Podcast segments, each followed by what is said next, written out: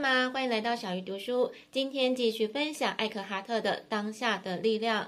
上一集我们理解到，痛苦、恐惧以及不完整感等情绪都是大脑的，不是我们的。也许你会问，我虽然愿意这样理解，可是要做到真的好难。作者说，秘诀在于终结时间的假象，因为时间跟大脑是分不开的。这里我依然说明一下，为了方便大家的理解，我会将书中的心智替换成大脑。只要把时间从大脑移开，大脑就停止运作。如果我们认同大脑，就会受困在时间中，我们会不自觉活在回忆或是预期当中，永无止境的牵挂过去跟未来，不愿意接纳当下，也不允许当下的存在。我们之所以如此，是因为我们以为自我要寄托于过去，而救赎要寄托于未来。但这两者都是假象。听到这里，有人可能会觉得困惑：如果没有时间，那我们如何生活？答案就是活在当下。当下是我们唯一拥有的，也是我们所能拥有的全部。我们的生命没有一刻不在当下。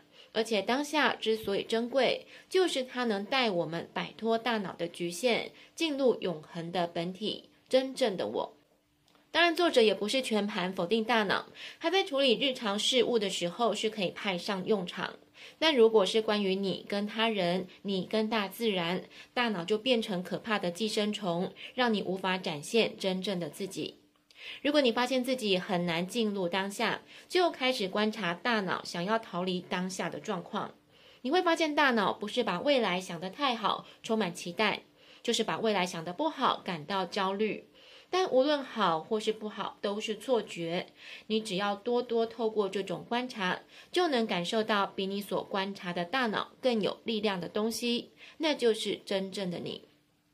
刚刚说的是过去未来的时间，现在要聊聊摆脱心理的时间。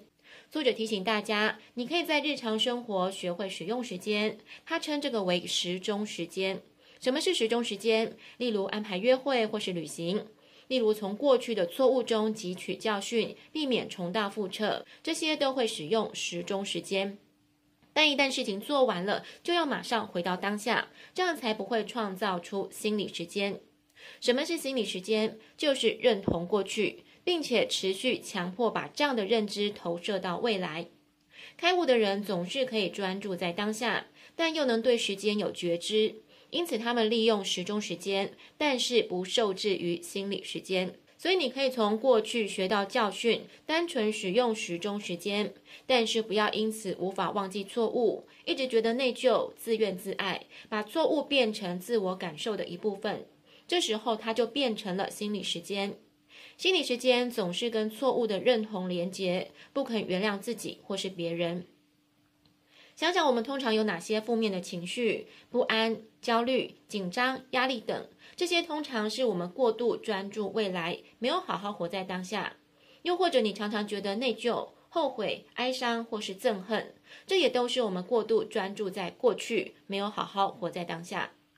作者还提到一个概念，那就是所有的烦恼都是大脑虚构的假象。你可能正被某一个问题困住，觉得没有办法解决，但作者认为没有问题这回事，只有情境。对于情境，你可以选择现在面对，或是暂时放在一旁，把它当成本来样貌的一部分，并且接纳它，等待它改变，或者是你更能面对的时候再处理。当你专注在当下的时候，此时此刻有什么烦恼吗？不可能有烦恼的，因为你全然专注在当下，烦恼就没有存在的余地。面对不顺遂，你可以选择改变它，或是接纳它，何必把它变成烦恼呢？只有大脑才喜欢烦恼，因为这样会显得它很重要。如果你想知道自己是不是有受到心理时间的控制，有一个简单的方法。你可以问自己：我做这些事有感到喜悦、轻松跟自在吗？如果没有，不代表你要改做别的事情，可能只是需要改变做事的方式。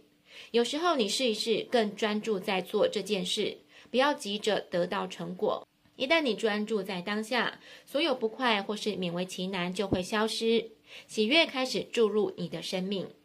期盼大家都能时时感受到这种喜悦。小鱼读书，我们下次再会。